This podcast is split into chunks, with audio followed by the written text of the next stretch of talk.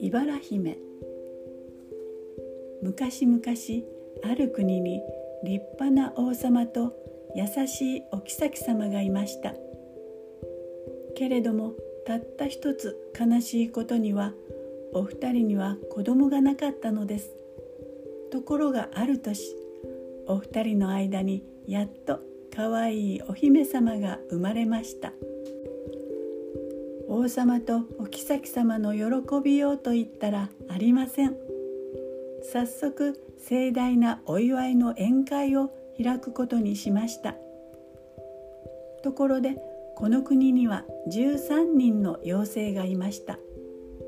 けれどもお城には金のお皿が12枚しかなかったので王様は一番年寄りの妖精だけ宴会に招くのをやめてしまったのです。13人目の妖精は自分だけ招かれなかったことを知ると大層怒りました。国中のいろいろな人が招かれお祝いにやってきました。おめでとうございます王様お妃様。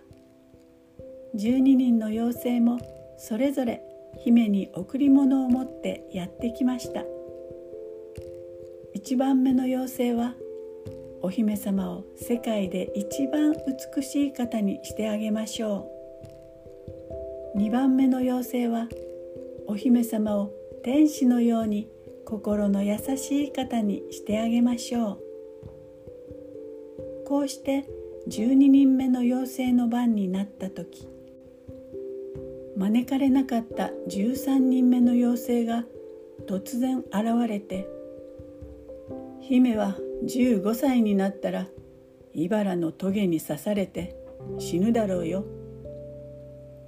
王様とお妃様の悲しみはどんなでしょう？けれどもまだ贈り物をしていなかった12人目の妖精が「いいえお姫様は死なずに100年間眠り続け目を覚まします」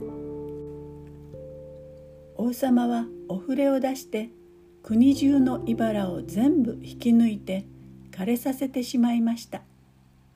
この国から茨の木はなくなり誰も茨の花を見た人はいなくなりました。妖精たちが予言したように姫は美しく優しく育ちやがて15歳の誕生日になりました。その朝美しい小鳥の声を聞いた姫はその小鳥を追いかけてどんどん庭の奥へ入っていきました。ふと気がつくと姫の目の前に今までに見たこともない茨の藪が茂っていました。その茨の藪へ小鳥は入っていきました。そんなところへ入ってはダメよ。こっちへおいで。姫が小鳥の方へ手を伸ばした時あ痛い。茨のトゲが手に刺さったのです。すると姫はそこに倒れてしまいました。えへへへへそこに妖精が姿を現しました。15年前姫の誕生祝いに招待されなかった13人目の妖精でした。すべてがわしの予言通りだ。妖精は倒れた姫を見て肉肉しげに言いました。15年前よくもわしに恥をかかせてくれたな。他の12人が招かれたのにわし一人だけが招かれなかった。わしを招いておけばこんなことにならなかったのに。しかしもう今となっては遅いわい。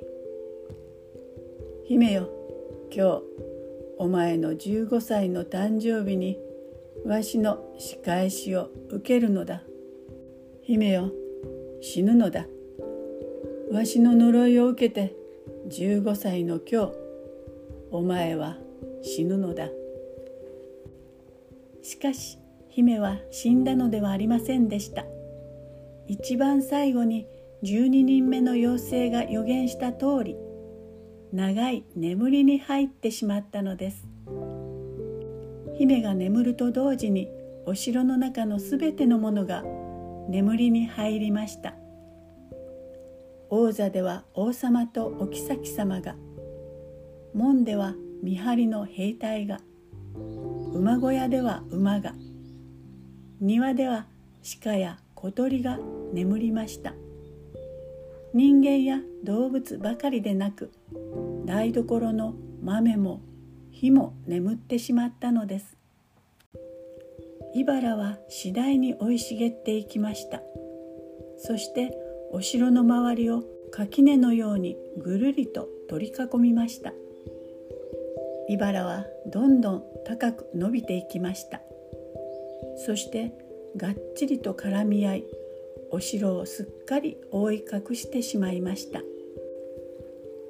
何年かが経ちました。この美しい茨姫の話を聞いた王子たちが姫を助け出そうと何人もやってきました。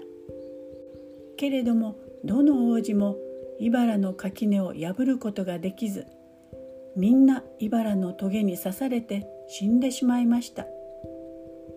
そしてまた何十年か経ったある日のこと一人の王子がこの国を通りかかって眠っている茨姫の話を聞きました。よし必ず僕が茨姫を救い出してみせるぞ。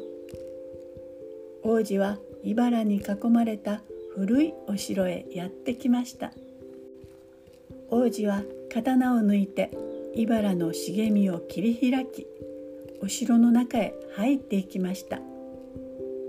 すると年を取った妖精が現れました。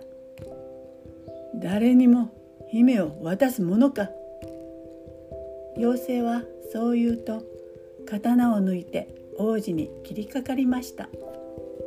姫は僕が救い出す。わしの呪いが破れるものなら破ってみよう。激しい戦いの末王子は妖精を打ち倒しました。するとお城を囲んでいた茨がほどけ妖精の姿も消え失せました。そして古いお城の庭には一人の美しい姫が眠っていました。茨姫。王子は駆け寄ると茨姫をそっと腕の中へ抱え起こしました。するとその時姫がぱっちりと美しい目を開けました。姫が茨の棘に刺されて倒れてからちょうど100年が経ったのです。そして12人目の妖精の予言通り100年間眠り続けて今目を覚ましたのでした。姫が目を覚ますとお城中が目を覚ましました。王様もお妃様も見張りの兵隊も馬も小鳥もみんな目を覚ましました。台所の豆も目を覚ましてじゅうじゅうと煮え始めました。こうしてお城中が100年の眠りから覚めました。やがて王子と姫の結婚式が挙げられ2人はいつまでも幸せに暮らしました。